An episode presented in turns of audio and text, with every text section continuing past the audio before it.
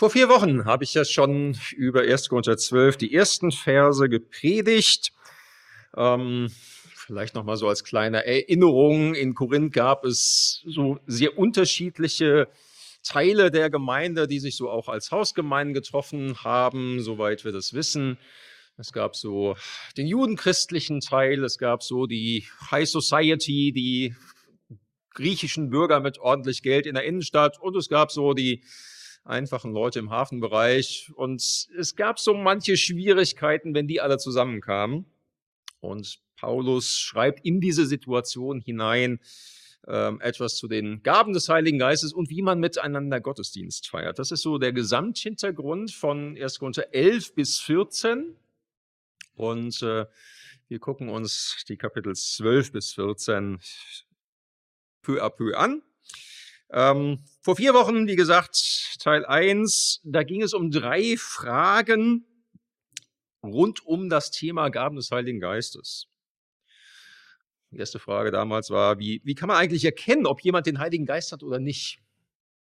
Zweite Frage war, was ist eigentlich die wichtigste Gabe des Heiligen Geistes? Und dritte Frage, nach welchen Kriterien verteilt der Heilige Geist denn seine Gaben? Also muss ja irgendwie ein paar Kriterien haben, wem er was gibt.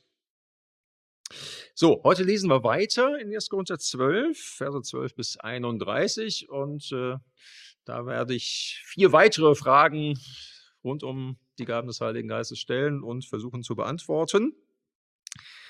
Ähm, aber wir hören zunächst mal auf diesen relativ langen Text, in den uns Corinna ja gerade auch schon mit hineingenommen hat.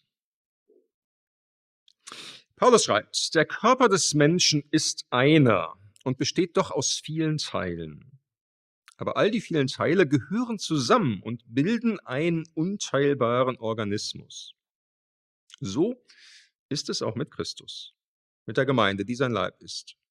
Denn wir alle, Juden wie Griechen, Menschen im Sklavenstand wie Freie, sind in der Taufe durch denselben Geist in den einen Leib in Christus eingegliedert und auch alle mit demselben Geist erfüllt worden.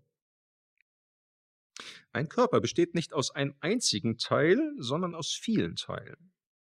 Wenn der Fuß erklärt, ich gehöre nicht zum Leib, weil ich nicht die Hand bin, hört er damit auf, ein Teil des Körpers zu sein? Oder wenn das Ohr erklärt, ich gehöre nicht zum Leib, weil ich kein Auge bin, Hört es damit auf, ein Teil des Körpers zu sein? Wie könnte ein Mensch hören, wenn er nur aus Augen bestünde? Wie könnte er riechen, wenn er nur aus Ohren bestünde?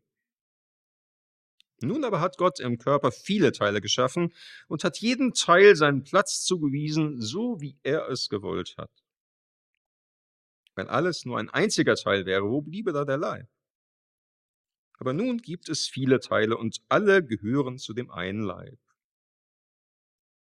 Das Auge kann nicht zur Hand sagen, ich brauche dich nicht. Und der Kopf kann nicht zu den Füßen sagen, ich brauche euch nicht. Gerade die Teile des Körpers, die schwächer scheinen, sind besonders wichtig. Die Teile, die als unansehnlich gelten, kleiden wir mit besonderer Sorgfalt und die Unanständigen mit besonderem Anstand. Die edleren Teile haben das nicht nötig. Gott hat unseren Körper zu einem Ganzen zusammengefügt und hat dafür gesorgt, dass die geringeren Teile besonders geehrt werden. Denn er wollte, dass es keine Uneinigkeit im Körper gibt, sondern jeder Teil sich um den anderen kümmert. Wenn irgendein Teil des Körpers leidet, leiden alle anderen mit. Und wenn irgendein Teil geehrt wird, freuen sich alle anderen mit. Ihr alle seid zusammen der Leib von Christus und als Einzelne seid ihr Teile an diesem Leib. So hat Gott in der Gemeinde allen ihre Aufgabe zugewiesen. Da gibt es erstens die Apostel, zweitens die, die prophetische Weisungen erteilen, drittens die, die zum Lehren befähigt sind.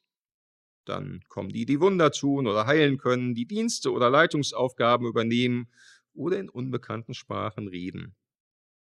Nicht alle sind Apostel, nicht alle erteilen prophetische Weisungen, nicht alle sind zum Lehren befähigt, nicht alle können Wunder tun, nicht alle Kranke heilen, nicht alle in unbekannten Sprachen reden, nicht alle diese Sprachen deuten.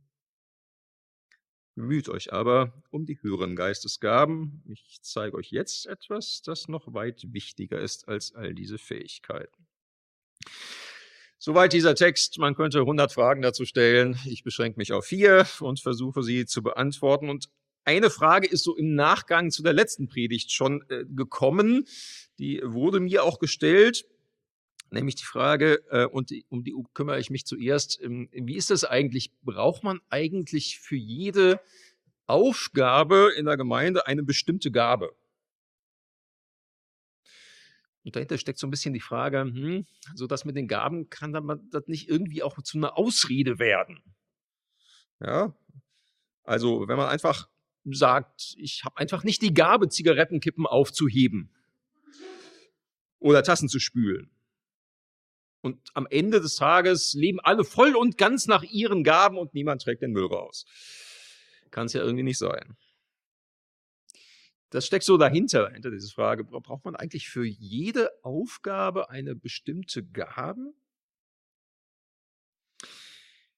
Ich glaube, das würde dieses Prinzip überstrapazieren.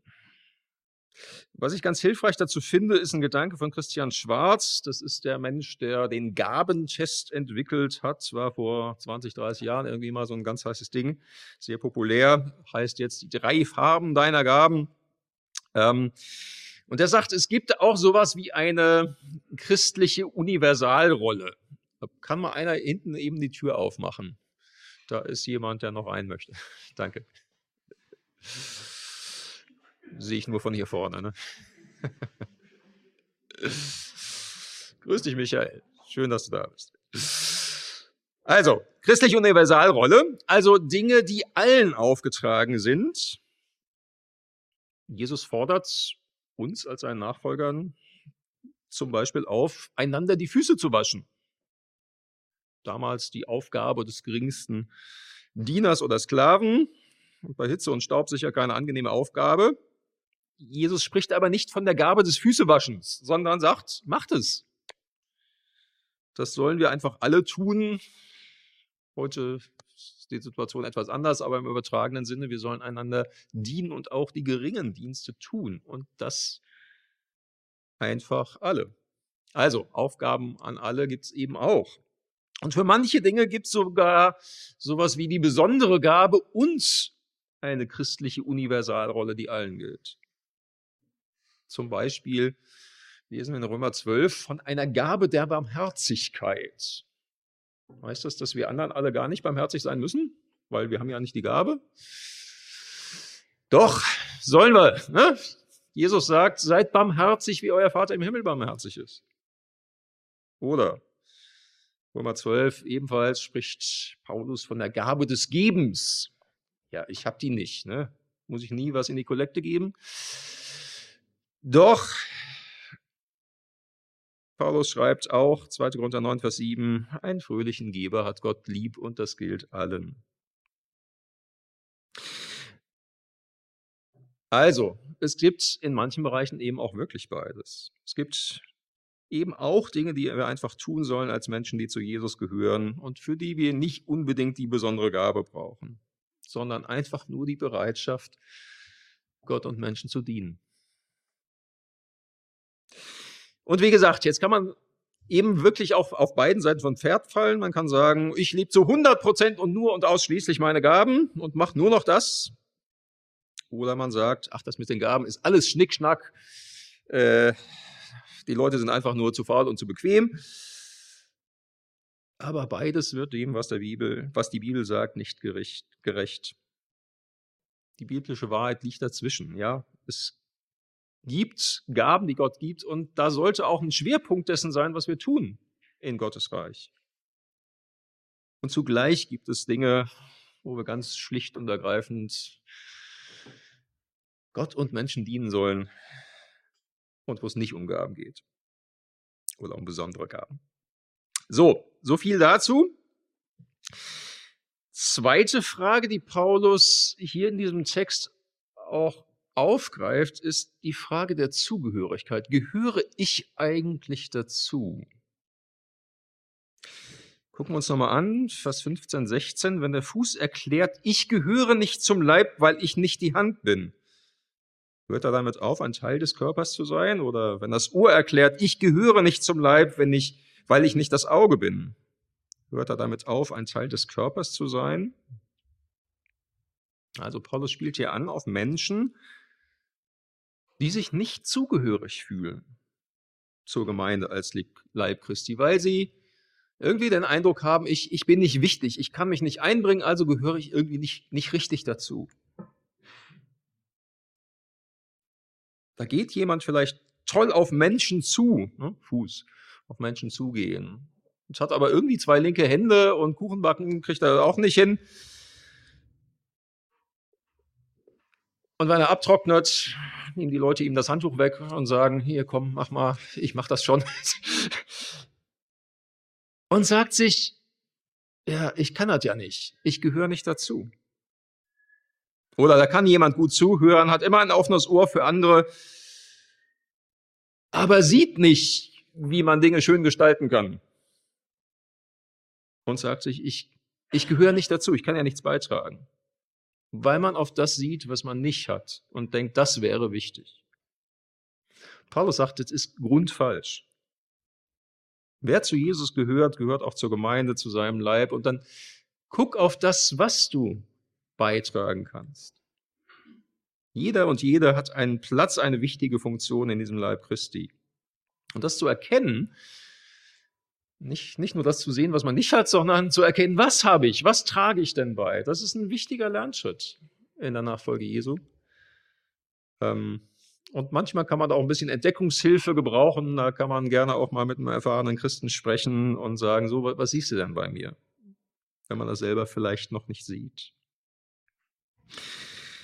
Was an der Frage nach der Zugehörigkeit aber trotzdem dran ist, wer nicht sich irgendwo einbringt, der fühlt sich auch weniger zugehörig.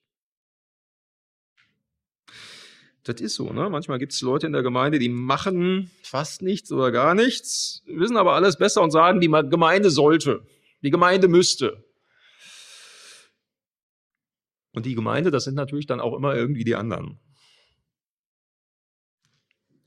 Mal ein bisschen spitz gesagt, das sind Leute, die sind kein Auge und kein Ohr, kein Fuß und keine Hand, die sind dahinter, die können sitzen. Also, ne, Hintern braucht man auch, sitzen muss man auch mal können. Ähm, alles gut, aber es ist schon so, ne? Wer sich nicht einbringt, gehört sich, fühlt sich auch nicht wirklich zugehörig. Das ist jedenfalls oft so, das Phänomen. Und darum lasst mich das auch mal direkt fragen. Fühlst du dich der Gemeinde eigentlich zugehörig? Oder merkst vielleicht auch, dass so das Zugehörigkeitsgefühl irgendwie im Sinkflug begriffen ist? Vielleicht hängt es ja damit zusammen, dass du deinen Platz nicht gefunden hast oder nicht mehr hast. Und dass es wichtig wäre, nochmal neu zu gucken wo möchte Gott mich denn haben? Wo ist mein Platz von Gott her? Denn das steckt ja immer dahinter, ne? dass Gott jedem seinen Platz zuweist, auch seinen Platz in Sachen Mitarbeit.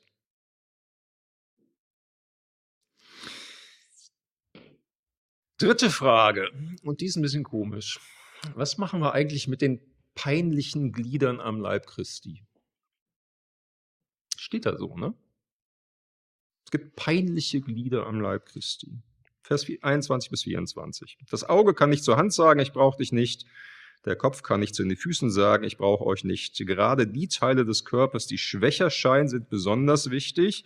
Und jetzt kommt's. Die Teile, die als unansehnlich gelten, kleiden wir mit besonderer Sorgfalt und die Unanständigen mit besonderem Anstand.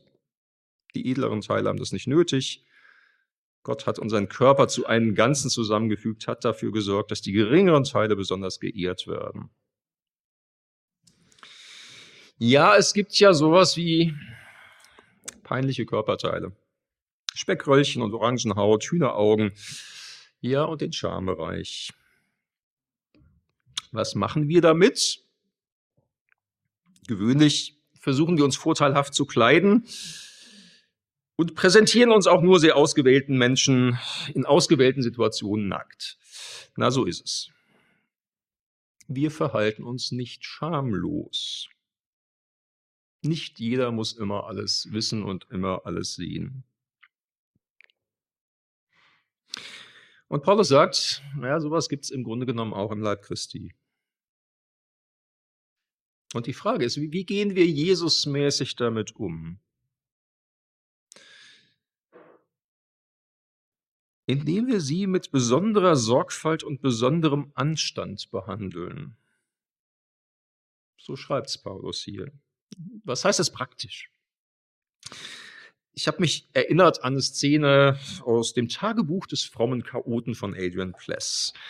Buch, was irgendwie 1990, glaube ich, geschrieben ist. Ich habe es damals verschlungen und mich halb schlapp gelacht. Wer es noch nicht kennt, unbedingt lesen. Es geht um einen frommen Chaoten, einen ganz normalen Christen in einer ganz normalen Gemeinde. Ähm, und ich wüsste kein besseres Beispiel für das, was Paulus hier meint, als folgende Szene.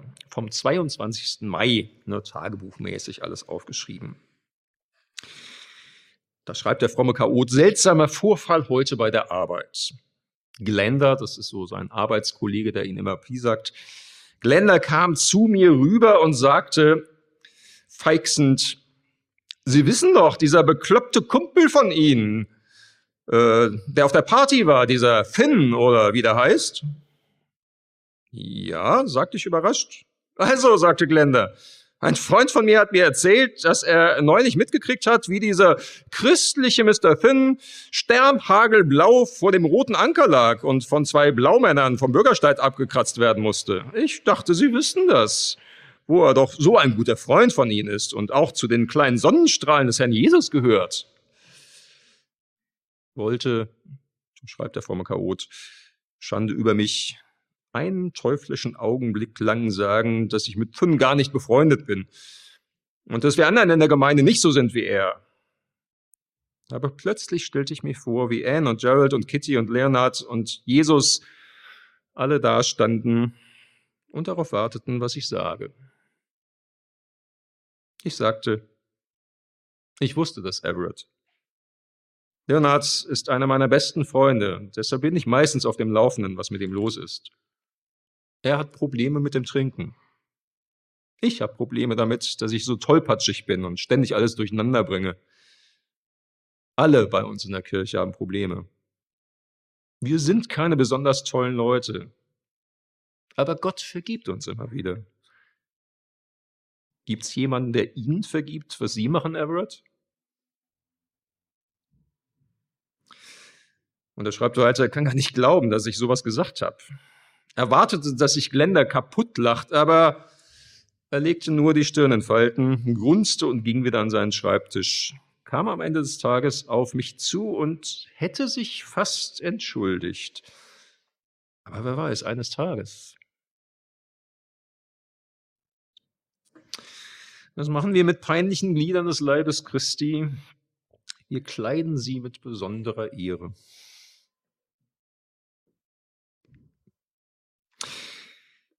Die vierte Frage ist eigentlich ein bisschen blöd, weil wenn ich sie stelle, weiß man schon gleich, wie die Antwort ausfällt. Ich stelle sie trotzdem. Sind wir als Menschen wichtig oder nur als Mitarbeiter?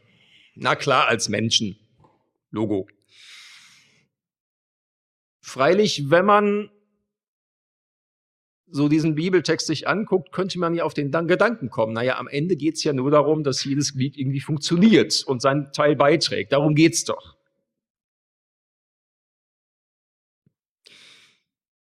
Und dann könnte man sich aber im Umkehrschluss die Frage stellen, ja, sind wir, sind wir als Menschen eigentlich wichtig oder nur als Mitarbeiter? Ist eigentlich nur wichtig, was ich beitrage, was ich leiste, was ich tue, dass ich am Ende irgendwelche Ergebnisse liefere? Oder bin ich wichtig als Mensch? Wie gesagt, die Antwort liegt auf der Hand. Natürlich sind wir als Menschen wichtig. Und Paulus packt das auch mit in dieses Bild hinein. Und das ist sehr schön, finde ich. Vers 26, wenn irgendein Teil des Körpers leidet, leiden alle anderen mit. Und wenn irgendein Teil geirrt wird, freuen sich alle anderen mit. Naja, so ist es, ne? Wenn ich Zahnschmerzen habe, dann habe ich Zahnschmerzen. Und dann sage ich nicht, mein Zahn hat Schmerzen, ist mir ja egal, sondern ich habe Zahnschmerzen. Oder wenn wir jemanden loben, dann sagen wir, boah, das ist voll der Dribbelkünstler beim Fußball, der spielt ja anderen echt schwindelig. Wir loben den Fußballer und nicht seine Füße. Und so, sagt Paulus, fällt sich's auch mit der Gemeinde als Leib Christi oder vielleicht besser gesagt, so soll es sich verhalten. Und darum ist es so wichtig, dass wir einander eben nicht nur als Mitarbeiter, als Funktionsträger begegnen, sondern als Menschen und das voneinander wissen und das einander fragen. Wie, wie geht's dir? Auch vielleicht nochmal nachfragen, wie geht's dir wirklich? So ein, ja, muss schon irgendwie, das ist ja schnell gesagt, ne? Was erlebst du gerade? Wo leidest du? Worüber freust du dich? Und das ist total wichtig. Am besten funktioniert sowas natürlich in kleineren Gruppen, wo man einander das erzählen kann. Etwa im Hauskreis, wo man dann auch füreinander betet. Manchmal mag man es vielleicht auch nur einer Person erzählen, irgendwie nach, beim Gebet nach dem Gottesdienst. Und manchmal können und sollen alle das wissen. Und das ist auch völlig okay. Was weiß ich, bei den Fundstücken beim Abendmahlsgottesdienst haben wir ja so die Möglichkeit dazu. Auf jeden Fall ist es wichtig, dass der Raum da ist, dass wir einander so begegnen. Und gerade auch in den Kreisen, wo wir miteinander arbeiten. Also wir machen das zum Beispiel auch in der Gemeindeleitung immer ganz bewusst und nehmen uns dafür Zeit. Und da geht auch eine halbe Stunde erstmal ins Land, wo wir einander erzählt haben, wie es uns gerade ergeht, was uns beschäftigt und wir füreinander beten. Klar, ist immer freiwillig in allen Gruppen. Jeder muss natürlich auch selbst entscheiden, was möchte ich teilen und was auch nicht. Aber wir brauchen das alle. Wir brauchen Resonanz. Wir brauchen, dass sich Leute mit uns freuen, wenn wir uns freuen, mit uns trauern, wenn wir traurig sind, sich mit uns ärgern, wenn wir echt sauer sind. Das ist Resonanz, ne? Wir brauchen das. Und das funktioniert nur, wenn wir einander Anteil geben an Freud und Leid. Das ist nicht immer leicht auszuhalten. Also gerade wenn es um das Mittragen von leidvollen Situationen geht, kann man auch denken, ich will das eigentlich am liebsten gar nicht hören, belastet mich doch und ich habe schon genug mit meinen eigenen Problemen zu tun, ich brauche noch nicht auch noch die Probleme der anderen. Und manchmal gibt es das sogar umgekehrt. Da erzählen Leute, wie toll es gerade ist und was sie gerade Tolles mit Gott erleben und man denkt selber, boah, ich erlebe das gerade gar nicht und eigentlich will ich, dass den anderen auch irgendwie schlecht geht. So, ne? So ganz dunkle Gedanken können einem ja auch mal kommen. Aber, wie gesagt, beides gehört zur Gemeinde, wie Jesus sich das vorstellt. Wenn irgendein Teil des Körpers leidet, leiden alle mit. Und wenn irgendein Teil geehrt wird, freuen sich alle mit. Und darum lasst uns teilen, was wir haben. Auch an Freud und Leid. Immer entscheiden, was möchte ich in welchem Kreis sagen, völlig klar. Aber lasst es uns teilen. Ist für mich ja fast sowas wie zu, sowas wie ein inoffiziellen Gemeindemotto geworden. Wir teilen, was wir haben. Den Satz habt ihr jetzt schon ein paar Mal gehört. Und das fasst vielleicht auch noch mal gut das zusammen, was dieser Text sagen will. Wir teilen, was wir haben an Gaben. Und wir teilen, was wir haben an Freude und Leid. In zwei Wochen geht's weiter im ersten Korintherbrief. Nächste Woche ist erstmal ein Dank mit Abendmahl und vielleicht eine Andacht mal gucken, je nachdem, wie viel an Fundstücken kommt. In zwei Wochen dann geht es weiter mit 1. Korinther 13. Ernst Kirchhoff aus Solingen wird dazu predigen. Und dann geht es um das, was noch viel wichtiger ist als die Geschichte mit den Gaben. Was das ist, ihr könnt ja schon mal nachlesen. Aber für heute sage ich Amen.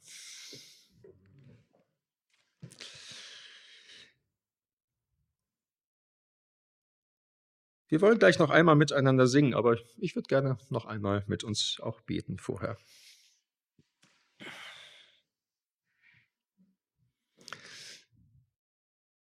Jesus Christus, unser Herr, danke für diese geniale Idee, dass wir als Christen nicht nur alleine irgendwie unterwegs sind, sondern dass du Gemeinde gewollt hast.